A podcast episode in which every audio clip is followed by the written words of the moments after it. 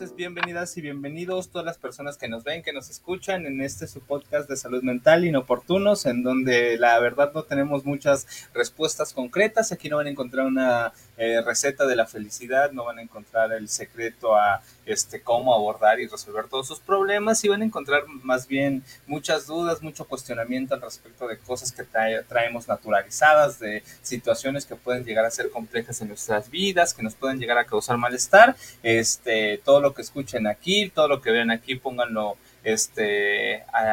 pónganlo en, duda e investiguen este este es solo una invitación una este un breve acercamiento de algunas cuestiones que nos resulta necesarios hablar que nos resulta necesario problematizar principalmente aquellas relacionadas con la salud mental, porque finalmente eh, en este mundo tan comunicado creo que es necesario llenar el, el Internet, este, tratar de construir, con, este, construir y crear contenido poquito distinto al que comúnmente vemos y pues es un poquito de lo que tratamos de hacer en este podcast. Y bueno, ya saben, este, en cada episodio David Díaz, yo Jorge López, hablamos de un tema en particular, lo vamos asociando con cuestiones de psicología y cómo de alguna manera este, ir cuestionando algunas cosas que traemos por ahí. Y el día de hoy un tema, dos temas, este, si de por sí a veces se nos complica hablar de un tema en específico en particular, este, ahora hablar de dos temas creo que va a ser todo un reto, amigo, que es el autocuidado y la vulnerabilidad. Tratamos de, bueno, trataremos a lo largo del episodio de vincular y ver cómo hay algunos puntos de comunión entre estas dos ideas. Y bueno, el autocuidado, hablar de ello porque este, para quienes ven, nos escucha y nos sabe, hoy se conmemora el Día este, Internacional del Autocuidado. Nos pareció interesante hablar de ello, pero pues ya tenemos otro episodio específicamente del autocuidado, por si lo quieren ir a escuchar ahí a Spotify o buscarlo aquí en Facebook está disponible, este, pero pues tampoco queríamos dejar pasar el día, la, esta conmemoración, y qué mejor que vincularlo con un concepto que a veces me parece tiene un estigma negativo. Eh, la propia palabra de vulnerabilidad se asocia a cuestiones negativas y creo que esta palabra, como algunas otras, vale la pena hacer una especie de reconstrucción, darle un sentido distinto, porque pues nos puede ayudar a, de alguna manera construir cierta flexibilidad de cómo afrontarnos, afrontar las cosas que nos van pasando en la vida y un poquillo de esto será el reto del que, que afrontaremos el día de hoy con estos dos temas. Entonces, Davino, teniendo en cuenta que hemos hablado un poquito del autocuidado, este, creo que es una palabra también que eh, frecuentemente le escuchamos mucho en muchos lados, este, el autocuidado. ¿Cómo podríamos ir entendiendo el autocuidado y qué, relación pudiese haber con la vulnerabilidad? Sí, que de hecho fue eh, justo la problemática, ¿no? Dijimos, ya tenemos un episodio, ¿de qué podemos hablar esta vez? Y ahora sí quisimos, creo yo, cuestionar el concepto, ¿no? Recuerdo que el primer episodio era más bien centrado justo en las prácticas de autocuidado que son benéficas, ¿no? Y cómo en esta sociedad de consumo capitalista que tanto critica Jorge, este, pues nos es necesario tomarnos una pausa y, y no sobreexigirnos las cosas, ¿no? Por un lado. Pero ahora creo yo que vale la pena cuestionar también el mensaje que se nos suele dar en términos de lo que es el autocuidado, porque creo yo que es un concepto que suele rozar y caer un poco en esto que hemos ya hablado en otros episodios de positividad tóxica y de un individualismo muy disfuncional que, es propio de nuestra cultura actual y, y que creo que desde ese lugar en donde el autocuidado es un huir de lo demás y concentrarme completamente en mí. Creo que desde esa perspectiva es donde podemos empezar a cuestionar y me parece que el mejor mecanismo para hacerlo es el tema de la vulnerabilidad. es cierto que de por sí con un tema a veces batallamos y nos echamos tres episodios en un solo tema, este,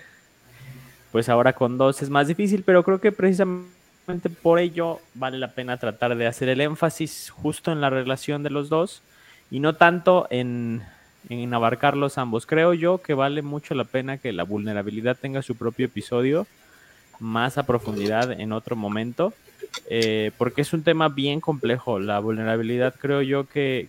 tiene muchos matices y que tiene mucho que se puede sacar.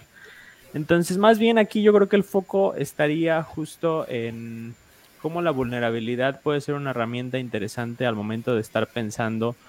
en pautas de autocuidado, ¿no? Y pues ya para empezar a problematizar esta cuestión, eh, creo yo que em, hay una tendencia muy fuerte a hablar de un autocuidado que tiene mucho que ver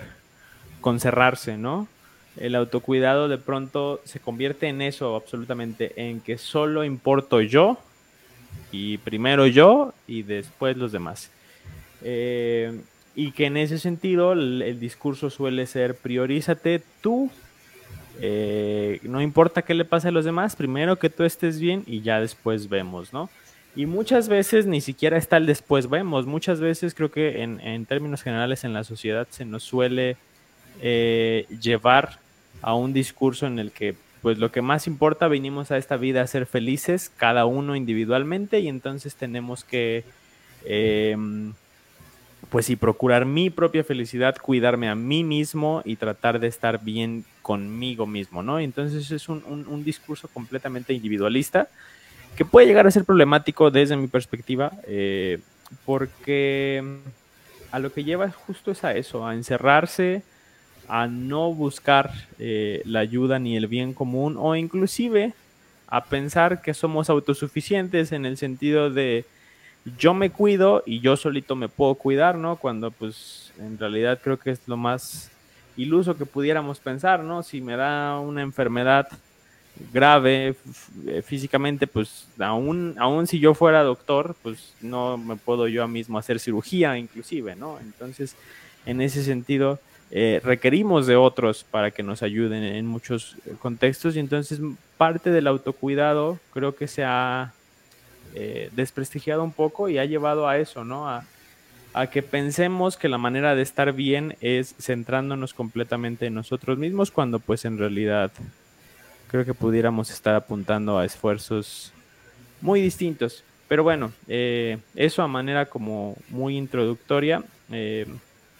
un dato curioso para las personas que nos escuchan, estuve investigando y al parecer el Día Internacional del Autocuidado es hoy, porque hoy es 24/7 y entonces el lema es pues que uno tiene que cuidarse a sí mismo las 24 horas, los 7 días de la semana, ¿no? Entonces,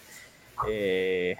curioso, ¿no? Curioso. Y creo que esa es la cuestión que a mí me gustaría cuestionar porque de pronto si nuestra énfasis está completamente en mí mismo las 24 horas, los 7 días de las semanas, pues en qué momento hay cabida y hay lugar para salir de uno mismo y procurar el bienestar de otras personas, ¿no? Entonces, bueno, eso como manera de introducción y pues no sé qué te gustaría añadir a ti para ir construyendo este episodio.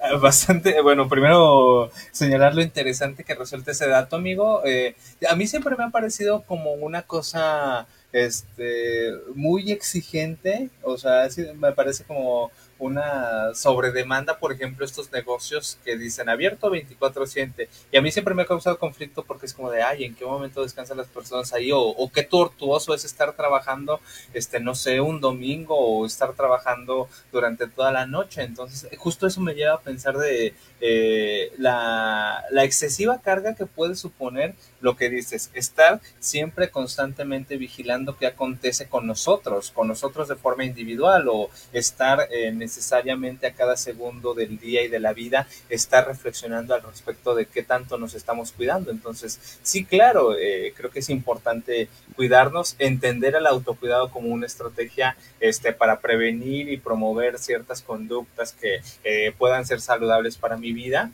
pero como tal una estrategia, no una una forma de vida que, lleva, que debamos llevar al extremo las 24 horas del día, los 7 días de la semana. Entonces, creo que eh, eso, esa clase de imperativos, esta clase de mensajes, cuando son tan absolutos, creo que lejos de eh, contribuir se vuelven en una demanda, o sea, se vuelven en una exigencia eh, y esas exigencias a la larga en, en nuestra vida pueden convertirse en cosas con las que vamos cargando. Entonces, creo que también, eh, como a veces resulta necesario voltear allá afuera, voltear allá afuera con, con, el mundo y pensar qué está sucediendo allá afuera, creo que también a veces vale la pena y creo que a veces también resulta necesario el pensar más allá de, de sí mismo. Entonces, eh, curioso el, dato, curioso porque pues justo eh, si asumimos que el autocuidado es una demanda, es una exigencia, es una obligación que tenemos que estar cumpliendo, las 24 horas del día, los 7 días de la semana, pues puede ser muy, muy cansado no estar siempre vigilando qué sucede ahí con nosotros. Eh, porque bueno, creo que también cómo e, esto que vas adelantando de que finalmente eh, no podemos este, siempre estar de alguna manera resolviendo nuestra propia vida de forma individual, me lleva ahí a ya encontrar un punto de comunión con, con el concepto de vulnerabilidad. Hace ratito también medio googleando ahí me encontré con el concepto de vulnerabilidad antropológica, que supone esta idea de que pues eh, la vulnerabilidad implica aceptar nuestra finitud, aceptar también que vivimos en un mundo contingente, lleno de incertidumbres, este, y que necesariamente estamos en función a todo lo que está pasando en el mundo. O sea, somos vulnerables individualmente eh, y antropológicamente en un sentido de cómo nos relacionamos con las personas, y que finalmente hay cosas más allá, este de mi control que me trascienden y que a pesar de que yo quizá pueda tener el el autocuidado del mundo y estar siempre vigilando que mis conductas, mis pensamientos y lo que yo hago en, la vida sea lo más sano posible, pues estoy, este, me encuentro necesariamente vulnerable en esta vida de nuevo, o sea, porque hay una conciencia, hay una finitud en nuestras vidas, este, también hay una serie de incertidumbres, una serie de sucesos que de alguna manera escapan más allá de nuestro control pero pues también la forma en que nos relacionamos nos vuelve vulnerables y cómo cuidarnos, cómo, construir una, una, una, idea de autocuidado en, en las relaciones humanas. Finalmente eh, es en la vulnerabilidad en donde muchas de las cosas en la vida humana suceden. Es cuando, por ejemplo, el dormir se convierte en una necesidad biológica y esto puede suponer encontrarnos vulnerables y expensas de lo que puede estar sucediendo allá en la vida pero también, o sea, el, el, acto de, no sé, encontrar aquello que nos gusta, el acto de, a veces incluso el enamoramiento supone una forma de vulnerabilidad. Y a veces eh, el, el, acoger, el auspiciar esta vulnerabilidad también es necesario en la vida y, y de alguna manera, este,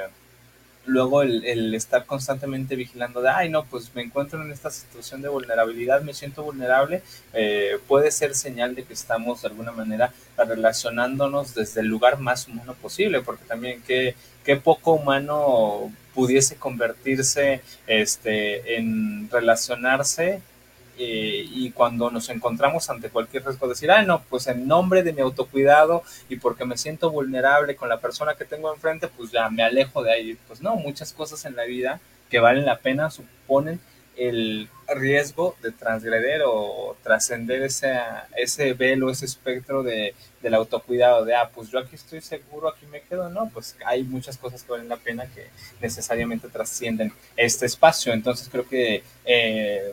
con, con, esto que, que, vamos mencionando, me parece que justo la vulnerabilidad viene a cuestionar esta idea individualista que luego, este, el autocuidado por sí no creo que tenga nada de, malo, pero finalmente luego esta idea que se nos vende en donde necesariamente nos tenemos que centrar en nosotros mismos, este, en esta serie de conceptos del auto, de autocuidado, autoconocimiento, este, y todos estos autos pues pueden ser muy individualistas, nos pueden alejar de, de la experiencia humana de relacionarnos desde aspectos que, que quizá nos trascienden, que nos hacen sentir a veces este, inseguros, frágiles, vulnerables particularmente. Entonces creo que, que, es un buen lugar para cuestionar a veces quizá eh, estas ideas preconcebidas a manera de recetas que, son estos conceptos de autocuidado, por ejemplo. Entonces dejarle por ahí de momento, amigo. Sí, y es que creo yo que es un concepto que, que, que sí da esas, e, esa connotación desde mi perspectiva, ¿no? Cuando cuando se habla de cuidado, yo siempre me imagino, no sé, algo, hay cuidado que no se rompa, ¿no? Cuidado que no le pase nada, cuidado que esté 100% seguro de que nada malo va a ocurrir, ¿no? Y entonces de pronto el autocuidado,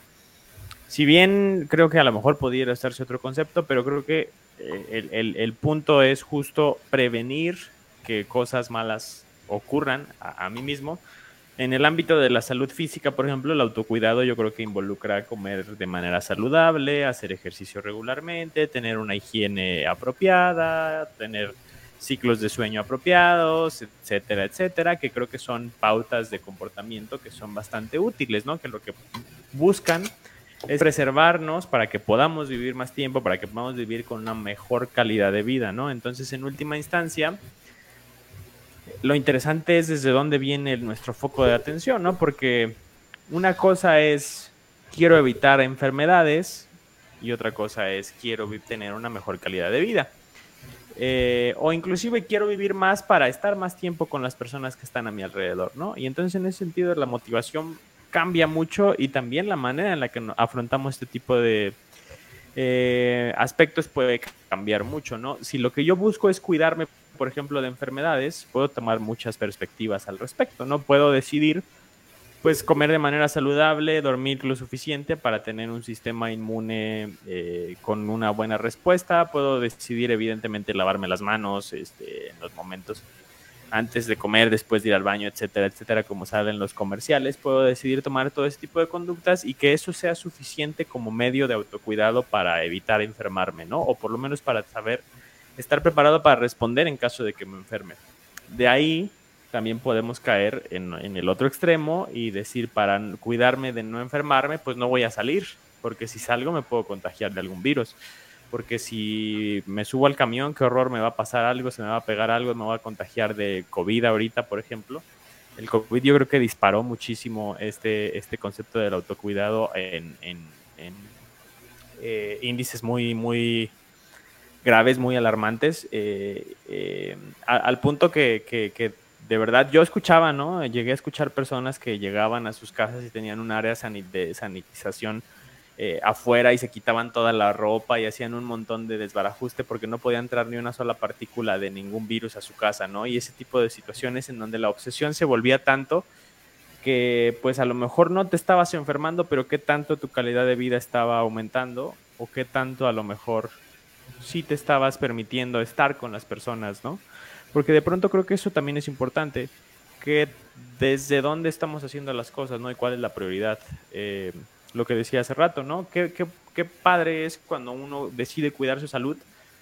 para estar con las demás personas, para estar bien con los demás, para poder vivir más, para tener una calidad de vida más amplia. Y qué tanto las acciones que llevamos a cabo de verdad nos permiten eso, ¿no? Y ahorita me he estado centrando mucho en el aspecto de la salud física, pero en la salud mental pasa algo muy similar, ¿no? Eh, como lo decías tú hace rato. Y ahí creo que es donde entra perfectamente el término de la vulnerabilidad. Porque si nuestra intención fuese no sufrir,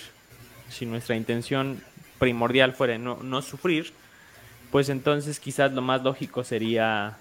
pues no relacionarnos con los demás, ¿no? Porque inherentemente todo ser humano que se presta a una relación de intimidad, no en el sentido físico necesariamente, sino de intimidad emocional, eh, de que la otra persona conozca nuestros eh, miedos, debilidades, ilusiones, etcétera, etcétera, pues es una relación en la que invariablemente existe un riesgo alto de terminar sufriendo, ¿no? Y creo que eso es inherente a cualquier relación humana cualquier relación en donde hay en juego afectos, creo que hay en juego también la posibilidad de, salir lastimado, ¿no? Y entonces en ese sentido, pues creo que es importante cuestionar este tema del autocuidado porque si el foco está en preservarme y en evitar que los demás me lastimen, pues ahí es donde se vuelve complicado y peligroso, ¿no? Creo que también tiene mucho que ver con lo que hablábamos en otro episodio de las red flags, en donde ya eh, se trata de eh, estar completamente alerta y evitando cualquier señal que me indique que la otra persona me va a lastimar, porque entonces sí ya valió, ¿no? Y entonces eh, vivimos desde una paranoia que nos impide justo conectar de verdad y que a lo mejor evita que nos lastimen, pero también nos cierra la posibilidad de otro tipo de emociones más agradables, ¿no? Y de otro tipo de conexiones que aumentan nuestra calidad de vida. Entonces, en ese sentido es donde creo yo que vale mucho la pena cuestionar las motivaciones para ir hacia el autocuidado y vale mucho cuestionar qué es lo que estamos cuidando, ¿no? ¿Qué es lo que estamos tratando de lograr? Y pues justo creo yo invariablemente que cualquier motivación que vaya enfocada a no salir lastimada, a no sufrir, a evitar el sufrimiento o a evitar cualquier situación de manera exclusiva, en donde ese sea el único foco de atención, pues ahí puede haber ciertos problemas, ¿no? Creo que nos puede alejar de muchas otras cosas y que vale la pena entonces ahí utilizar este concepto de la vulnerabilidad y entenderlo desde otro lugar. Pero bueno, eh, ya me extendí mucho, igual te cedo la palabra y ahorita lo seguimos eh, enlazando. Súper bien, amigo, eh, que, me parece muy interesante. Me recuerdas eso que decía Homero en la de que somos hojas caídas en un árbol de otoño que arrastra cualquier viento y finalmente terminan por desaparecer, ¿no? Algo así sucede con nosotros. Finalmente somos, eh, estamos a expensas de de alguna manera ser llevados por distintas eh, circunstancias de la vida, quizá a lugares donde no teníamos considerados. Y, y, eso a veces no necesariamente está mal. Y creo que también esto tiene que ver con una carga negativa eh, asociada a la propia palabra de vulnerabilidad. ¿Por qué? O sea, creo que el pro, eh, eh, lejos de ver su, el valor posibilitante que implica la palabra, decir, ah, este, desde la vulnerabilidad uno este, se puede encontrar de formas distintas eh, con aquello que quizá genera dolor y pues es en la vulnerabilidad en donde si identificamos eso pues podemos construir formas distintas de relacionarnos, lo cual es a veces muy necesario, pero creo que se asocia y tiene una carga como estigmatizante, como negativa. Y en, en esta sociedad del hay que ser fuertes, hay que ser este, valientes, que claro, hay que serlo, pero pues también en ese, en, entre todos esos mensajes de ser valiente, de ser fuerte, de tú puedes, este, de todo lo que pienses lo vas a alcanzar, pues también a veces eh, creo que también es necesario recordarnos que, que somos vulnerables, que estamos este, a expensas de muchas situaciones y que eso no necesariamente es malo, que el ubicarnos y reconocernos como vulnerables de los sucesos o de las cosas que pasan, pues finalmente nos vincula esa parte más intrínseca que es el, el, hecho de ser humanos, de ser personas que sienten, que sufren, que algunas cosas este, duelen y por el simple hecho eh, de estar ahí nos, nos da la posibilidad de, ver que hay que tener cuidado en ciertas cuestiones. ¿Por qué digo esto? Porque, por ejemplo, o sea, si no reconocemos la vulnerabilidad, puede que vayamos este, por la vida aparentemente construyendo una especie de armadura que se va desgastando con el tiempo y de alguna manera no si no reconocemos esa vulnerabilidad, pues no podemos ver qué es aquello que nos está doliendo. La vulnerabilidad funciona también para reconocer aquello que duele, aquello que hay que ponerle cuidado, porque pues eh, si no reconozco la vulnerabilidad, por ejemplo, que hay en mi piel, puedo cortarme y si no atiendo esa vulnerabilidad, ese sufrimiento que está pasando ahí, pues puede convertirse en una cosa este, más horrible y más complicada de atender eh, eh, a largo plazo esto con un ejemplo físico, pero pues lo mismo sucede con, con, nuestra mente, ¿no? A veces quizá en nombre de no ser vulnerables, en nombre de no reconocernos como vulnerables, decimos, ay, no, eso no me afecta, eso no, este, no me hace daño porque yo soy más fuerte que ello, entonces, este, yo me cuido y si yo me cuido, eso que me incomoda, pues que pueda seguir ahí, pero finalmente no, no me hace daño, cuando quizás es algo que sí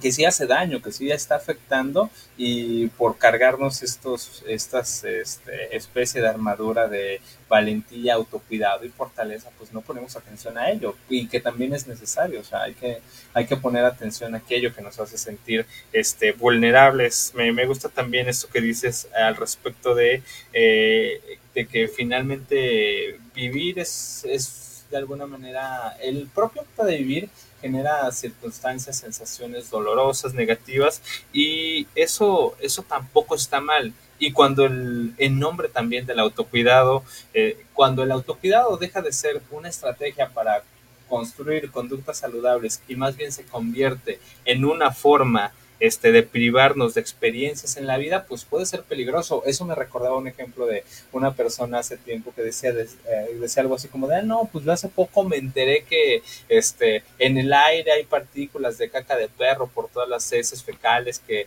hay en la calle de los dueños que no las limpian y de todos los perros callejeros que andan por ahí. Entonces, pues eso, sumado a lo del COVID, pues ha evitado que yo me quite el cubrebocas y siempre ando usando cubrebocas así no ande en la calle porque pues no quiero respirar caca de perro Y pues sí, o sea, qué, qué bueno que sea, este, que esté esta conducta de autocuidado y de no que, este, querer respirar caca de perro, pues, pero pues si vamos por la vida siguiendo estas lógicas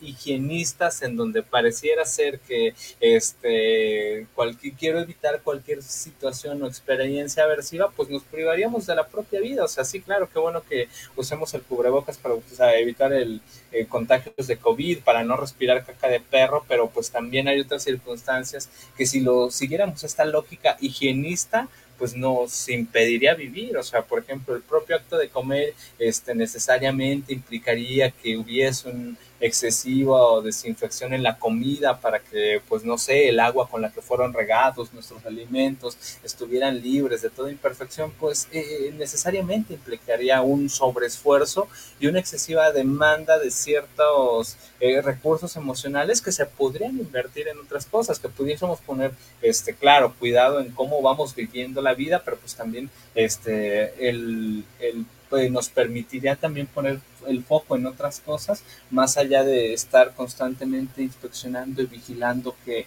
ninguna impureza entre, entre a nuestros cuerpos, porque finalmente eso sucede de nuevo también con cuestiones físicas, biológicas, pero a nivel psíquico también, si vamos por la vida diciendo, ay, no, yo no me quiero juntar con personas tóxicas porque mi autocuidado va más allá, o yo no quiero ver este, noticias o mensajes negativos o las noticias que, este, todas las tragedias que suceden, porque eso afecta a mi salud mental, pues también nos privamos de la propia experiencia de eh, conocer aspectos en nuestra vida que de alguna manera pueden construirnos de forma distinta, pueden construir quizá, este,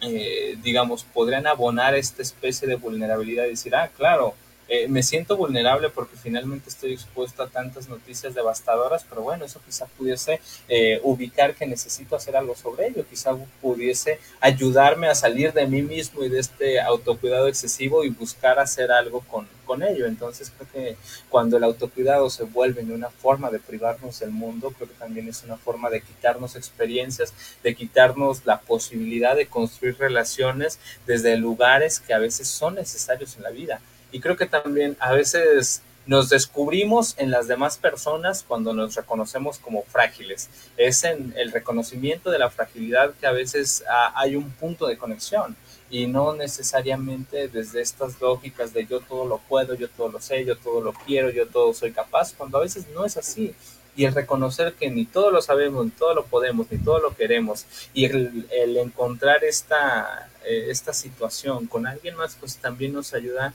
a relacionarnos, de, lo decía hace rato, de, forma más humana, de forma quizá más, eh, me parece, genuina, más verdadera, desde el reconocernos también en la fragilidad, desde reconocernos y ubicar la,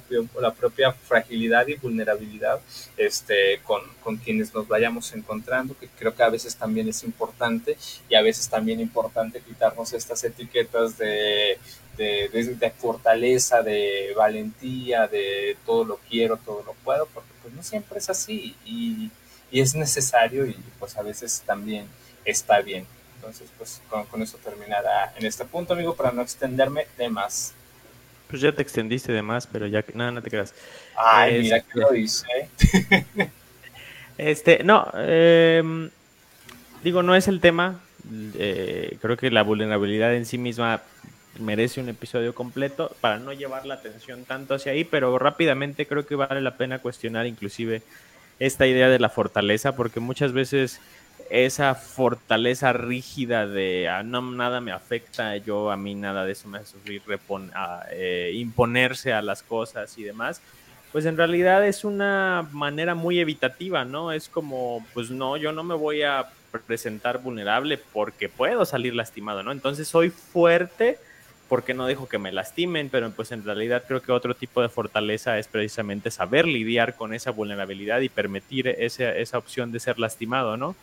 Eh, pero bueno, eso ya lo, veremos en,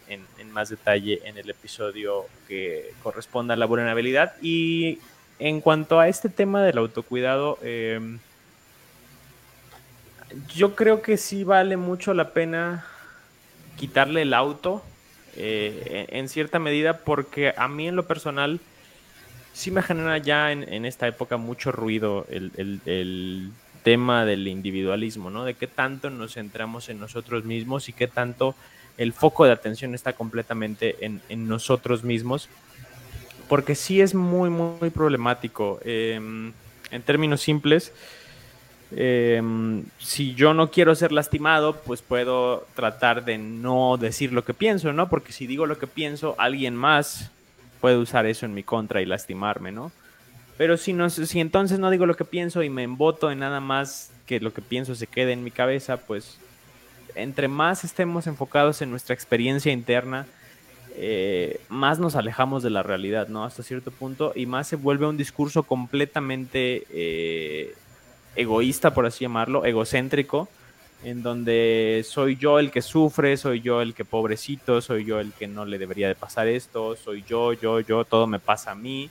y entonces yo soy el único que importa y lo que importa es mi felicidad. Y, entre más nos centramos en eso, eh, pues más, creo que más amarga se puede volver la vida en el sentido de que, de que cuando solo importa mi experiencia interna, solo importa lo que los demás me hacen sentir, solo importa cómo me siento yo con respecto a lo que hacen los demás, pues creo que la experiencia se vuelve más no sé cuál sería la palabra, pero sí hasta cierto punto más amarga, creo yo. Eh, y, al final de cuentas creo que eso es algo que, que muchos estudios también ya se ha constatado, como que los seres humanos tendemos a nuestro mayor potencial en la medida en la que conectamos de manera genuina con los demás. Eh, ya mencionaba aquí alguna vez un estudio que se hizo así de 80 años, en donde las personas que eran más felices eran su felicidad dependía más de las conexiones que habían generado que de qué tanto se habían cuidado, que de qué trabajo tenían, que de qué educación tenían, etcétera, sino la calidad de las conexiones que tenían con los demás, ¿no? Y creo que en, términos generales, eh, mucha de la calidad de vida tiene que ver con qué tanto somos capaces de procurar relaciones sanas y relaciones eh, sinceras con las demás personas y para eso invariablemente necesitamos ser vulnerables. Eh, necesitamos a fuercita cualquier relación que sea verdaderamente genuina requiere un grado importante de vulnerabilidad, ¿no? Y entonces en ese sentido creo que vale mucho la pena tratar de mover un poco la perspectiva y dejar de centrarnos en qué tanto esto que estoy compartiendo de mí mismo la otra persona lo puede usar como una herramienta para lastimarme y qué tanto más bien este momento de conexión me permite estar desde otro lugar, me permite acercarme a esta persona, me permite que los dos generemos un vínculo que, que, hace, ¿no? Que, que, justo genera ese bienestar para ambas personas y que también que tanto yo puedo estar contribuyendo para la mejoría de las demás personas. Creo que muchas veces no somos conscientes de lo bien que nos hace, y digo sin que el foco vuelva a estar en nosotros mismos, pero de lo bien que nos hace justamente... Eh, el procurar el bienestar de las demás personas. Creo que el, girar un poquito la atención de nuestro propio sufrimiento y llevarlo al sufrimiento de los demás y entender justo eso, que todos como seres humanos compartimos, que todos no queremos sufrir y todos queremos ser felices, ¿no? Y entonces en ese sentido, entender que todos compartimos eso de manera como fundamental permite salir de uno mismo y conectar justo con, una visión ajena y distinta eh, de, la vida, que, es la, de, la del otro, la de alguien distinto a mí. Y que desde ahí obviamente pues se pueden generar cosas muy importantes, ¿no? Evidentemente, digo, creo que ya lo dijimos en otros episodios, no, no creo que esté de más volverlo a mencionar, pero pues obviamente no se trata tampoco de ir al, a lo descarriado a cualquier persona que me encuentre por la calle, de abrirle mi corazón y mi alma. Este, tampoco se trata de eso, pero sí de escuchar un poquito menos a esa voz en nuestra cabeza que nos dice no digas nada de ti porque vas a salir lastimado, que nos dice no hagas esto porque si no vas a salir lastimado y, más bien sopesar y, y tratar de ver qué tantos, qué tipo de riesgos vale la pena correr, porque creo que hay muchos, muchos riesgos que vale mucho la pena correr y, cuáles no. En ese sentido creo que eh, saber también con qué persona nos relacionamos, evidentemente saber eh, de qué manera nos relacionamos con esas personas y, y, hasta dónde estamos compartiendo, ¿no? Porque muchas veces también puedes compartir con otra persona desde el egoísmo, ¿no? Y puedes tratar de que la otra persona satisfaga mis necesidades y entonces cuando no lo hace, pues ya salí lastimado porque la otra persona no cumplió con lo que yo esperaba de ella y entonces pues ahí también es problemático, ¿no? Eh, creo que no es una manera tampoco muy sana de, aproximarse a las relaciones humanas. Pero bueno, en términos generales creo que ya me desvié un poquito del tema, pero en esencia, eh, pues en resumidas cuentas a lo que quiero llegar es justo que como seres humanos eh, somos seres vinculares, somos seres que, necesitamos los vínculos de, los demás. Eso requiere cierto nivel de vulnerabilidad y el autocuidado creo que debería de estar más bien centrado en el cuidado general mío y de las relaciones que tengo a mi alrededor, ¿no? Eh, a lo mejor puedo enfocarme en mejorarme a mí mismo, pero qué tanto eso está al servicio de, los, de mis seres queridos, qué tanto eso está para poder vivir de manera más plena, para poder relacionarme de mejor manera con los demás, creo que eso puede ser una motivación mucho más reconfortante y mucho más eh, fuerte que, el simple hecho de no querer sufrir o el simple hecho de querer evitar ciertos tipos de sufrimiento. Y pues bueno, nada más eso. Te cedo la palabra y ya vamos. Yo creo que ya casi cerrando. Va, que va, amigo. Este, dos cosas que me surgen con lo que vas mencionando. Este, y creo que también tiene que ver con algo que ya hemos mencionado, que es este, que luego el asumir ciertas conductas que, cuando asumimos ciertas conductas hay que asumirlas por buscar construir eh, mejores formas de relacionarnos internamente con nosotros mismos, pero también este, con el mundo que nos rodea, con las personas con quienes habitamos, porque luego eh, eh, esta clase de mensajes, estos conceptos autorreferenciales como el autocuidado, el autoconcepto, la autoimagen, este, que son conceptos autorreferenciales que ubican toda la atención en mí mismo, pueden ser eh, pueden estar cargados de una especie de superioridad moral. ¿Por qué lo digo? Es, porque luego creo que es común escuchar estos conceptos de, ah, pues no, este, eh, yo me automotivo y pues como yo me automotivo, me alejo de todos aquellos este, pensamientos negativos y pesimistas de la vida y pues yo ya estoy en otro plano, entonces yo ya no quiero escuchar eso. Eh, de nuevo con el autocuidado, este, esta idea, esta especie como de tendencia de superioridad moral en donde, ay no, pues es que yo estoy construyendo este, un, cuida, un autocuidado interno, sano conmigo mismo y entonces por eso me alejo de todas las personas tóxicas creo que puede ser paradójico e irónico que justamente eso de lo que nos alejamos pueda ser justamente una tendencia negativa, una tendencia dañina incluso para las personas que se están relacionando con otras. Entonces creo que eh, eh, estos conceptos autorreferenciales de autocuidado pues pueden ser eh, el autocuidado y algunos otros que se nos eh, presentan mucho actualmente en la vida pueden ser tendientes a ello. Y creo que claro es me, gusta esto que dices de quitarle el auto que el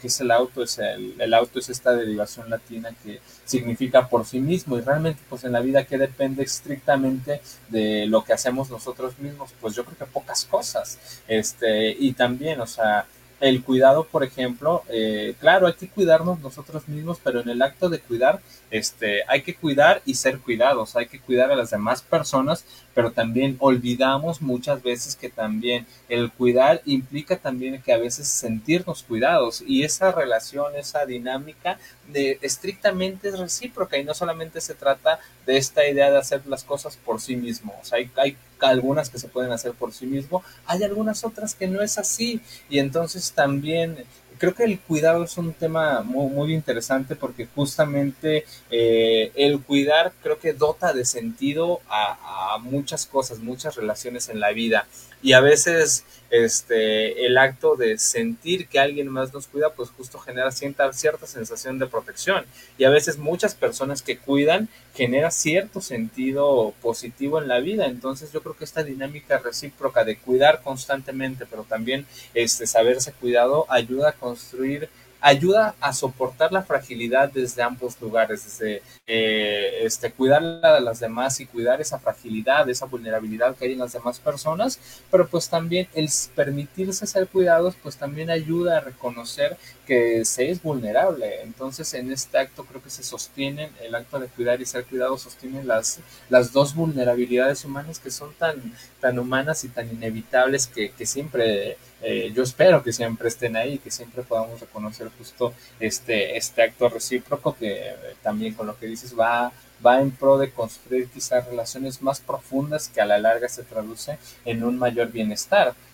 Si nos mantenemos como en esta especie de superficialidad de no, no, yo lo hago todo, yo puedo todo, pues evidentemente no estamos permitiendo acceder a personas a algunas partes de nuestra vida que son importantes, asociadas a la vulnerabilidad. Y a veces vale mucho la pena abrir la puerta y permitir la entrada para no sentirnos como tan solos y tan arrojados en el mundo, sabiendo que pues nuestra existencia es finita, está llena de incertidumbres y hay muchas cosas que nos trascienden. Entonces, creo que eso eso es importante. Eh, también creo que reconocer que eh, estos conceptos autorreferenciales a veces nos a veces ayudan mucho a evitar a, ayudan mucho a olvidar que habitamos en lo común, o sea que somos personas que habitamos en lo común y que tanto que tanto yo cuido como tengo que ser cuidado, que tanto yo motivo como a veces tengo que ser motivado, que cuanto este que tanto yo conozco como puedo ser conocido y en esa eh, dinámica de intercambio pues es que nos movemos. Hay que yo creo que también valdría la pena ahí apostar por este, por siempre reconocer que habitamos en lo común y que la propia relación humana a veces puede señalar esos aspectos vulnerables de, de lo que somos, porque creo que cuando somos vulnerables, pues somos vulnerables siempre y en todas las direcciones y en todas las dimensiones, tanto físicas como emocionales, como sociales, como económicas. Y hace rato que mencionabas el aspecto del COVID, creo que eh,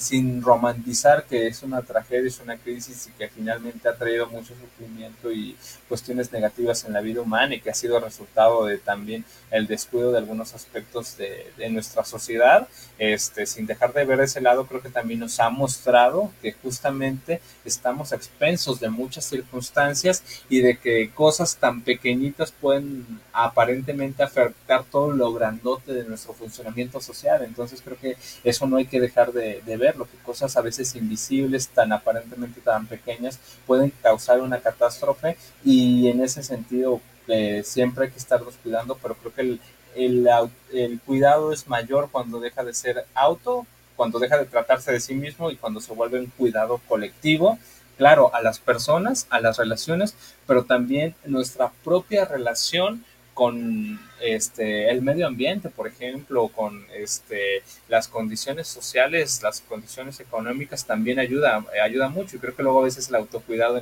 como concepto autorreferencial nos priva de ello. Claro, nos cuidamos a nosotros, pero si en nombre de cuidarnos excesivamente a nosotros estamos descuidando otros aspectos en la vida, como lo es el medio ambiente, como son nuestras relaciones, como son los aspectos eh, económicos, como eh, son muchas otras cosas, pues yo creo que sí puede ser cuestionable. Entonces, como tú lo decías, amigo, yo creo que la propuesta, la alternativa es quitarle el auto y quedarnos con el cuidado que ya eh, que la propia palabra de forma individual suena bastante bien. ¿Por qué volverle una palabra compuesta cuando creo que no es necesario? Y si en dejándola por sí sola, dejándola funcionar por sí sola, es más abarcativa, más comunitaria, más, este, más que cuida más aspectos de la vida, pues creo que valdría darle mayor peso al cuidado y no al autocuidado. Y pues este, con eso hasta, hasta este punto, amigo. Sí, no, y, creo que para rematar la idea, eh, personalmente, inclusive creo que vale la pena cambiar la visión eh, en términos de lo que nos es posible y de lo que somos responsables cada uno, porque de pronto de ahí puede venir un poco esa confusión, ¿no? Eh, pensamos que yo nada más soy responsable de mí mismo y entonces pues hay los demás que se hagan bolas eh, y demás. Eh, y tampoco nos podemos ir al otro extremo de pensar que nosotros somos los meros buenos y si nosotros los demás no son nada o si yo no hago por los demás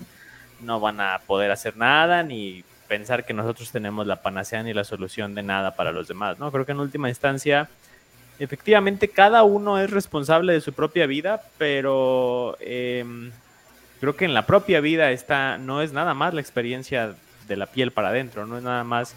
la experiencia interna, sino son nuestras conexiones. Y en última instancia creo que lo que vale más la pena centrar la atención es la vida que quiero vivir, cómo es la vida que quiero vivir y eso lo veo mucho en términos de valores desde, desde ACT, que es justo de qué manera quiero yo vivir la vida, de qué manera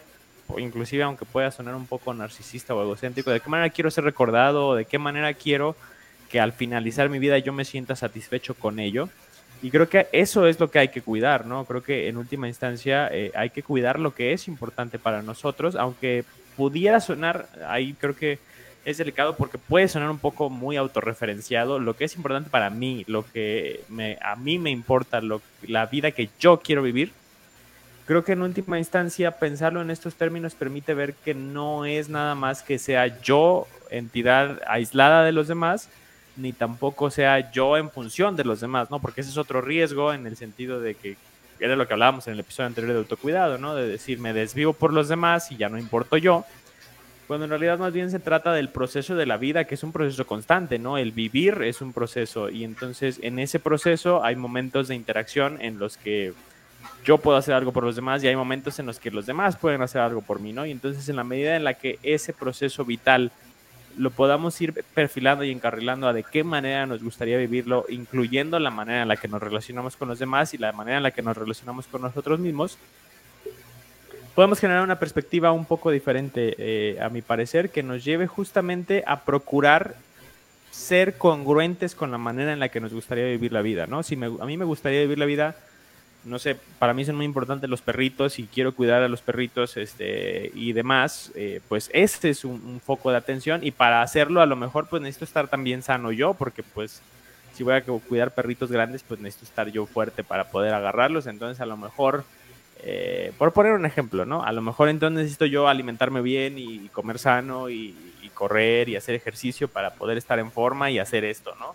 Eh, si yo quiero, por ejemplo, en mi caso, si yo quiero pues poder ayudar a las demás personas desde otro lugar como lo es el contexto clínico, pues entonces requiero cuidarme a mí mismo, dormir bien, estudiar, hacer mis tareas de la maestría y demás para poder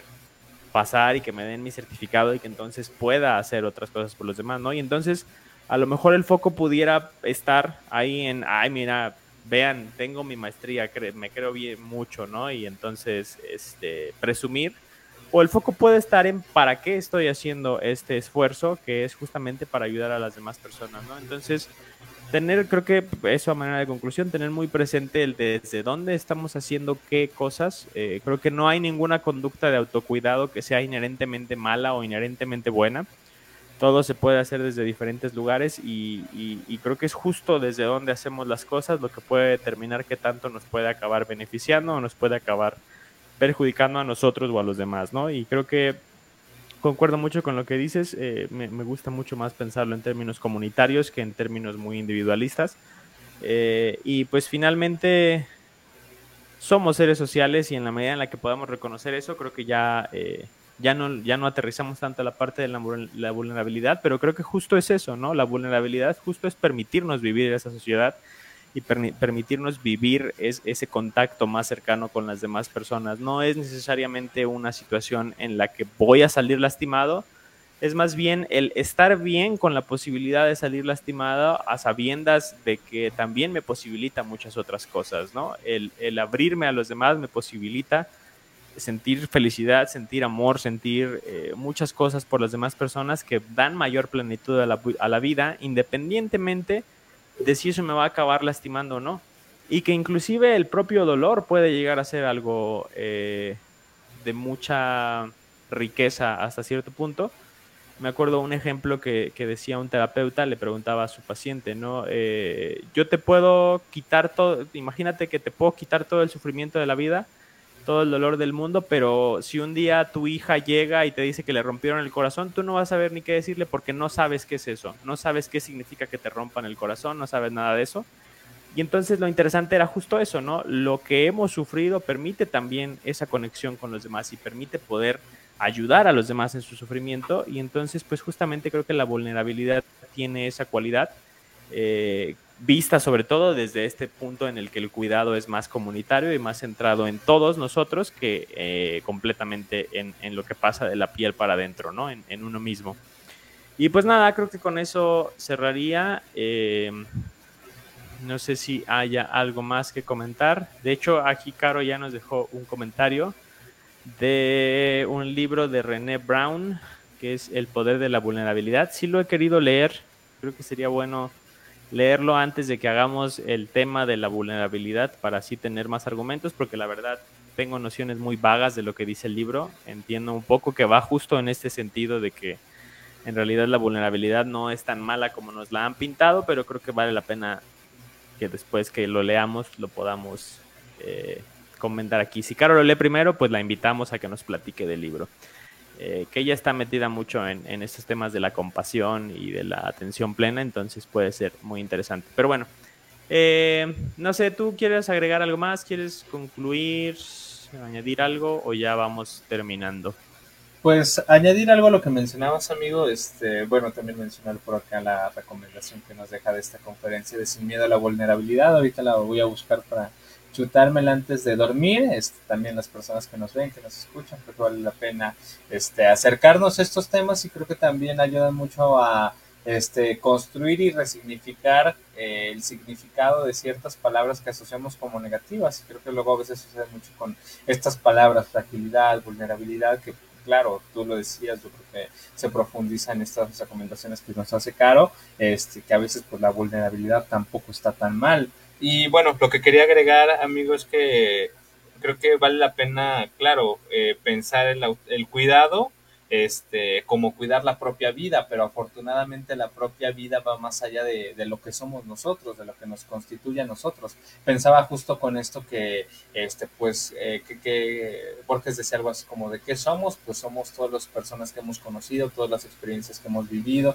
todas las personas que hemos amado, y eso es justo lo que hay que cuidar, las experiencias, las personas, las relaciones, este, Borges hablaba también de los libros y pues todo aquello que nos gusta, creo que vale la pena cuidarlo porque también es una forma de cuidarnos nosotros mismos. De nuevo, cuidar la propia vida. Cuidarnos es cuidar la propia vida, pero afortunadamente la propia vida va más allá de nosotros y creo que en ese cuidado es necesario cuidar estos aspectos que a veces eh, no los consideramos como constituyentes, pero finalmente son eh, constituyen lo que es lo que somos y lo que estamos siendo, esas experiencias, esas personas, esos gustos y pues vale la pena mucho tenerlo siempre en cuenta eh, y pues bueno, ya eh, para finalizar, creo que reiterar como está esta propuesta de apostar más por un cuidado, un cuidado general, un cuidado colectivo, un cuidado de todo lo que hay a nuestro alrededor, como cuidarnos a nosotros mismos y no solo en el autocuidado como una forma de autorreferencial de solamente pensar en nosotros. Creo que es una,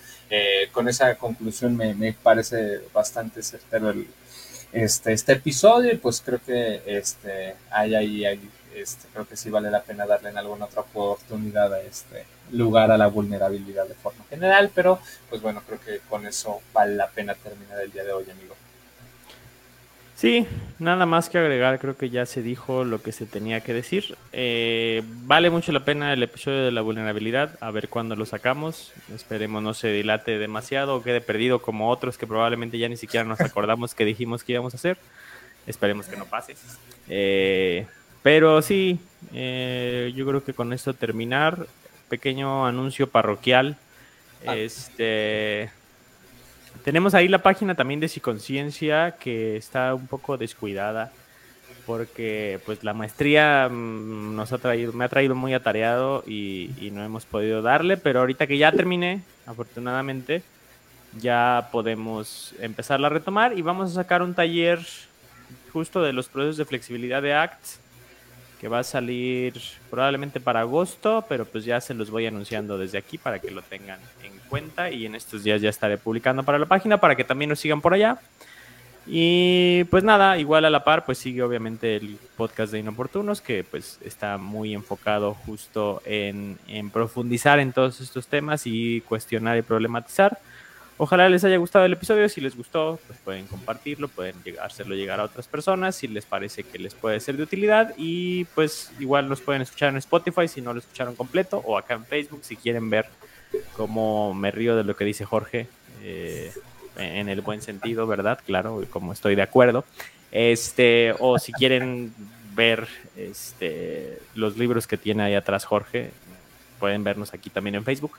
Eh, pero bueno, eh, síganos, denle like, compártanlo y pues nada, creo que esto fue todo por el día de hoy. Yo fui David Díaz, como siempre, con Jorge López y esto fue un episodio más de Inoportunos Podcast. Hasta la próxima.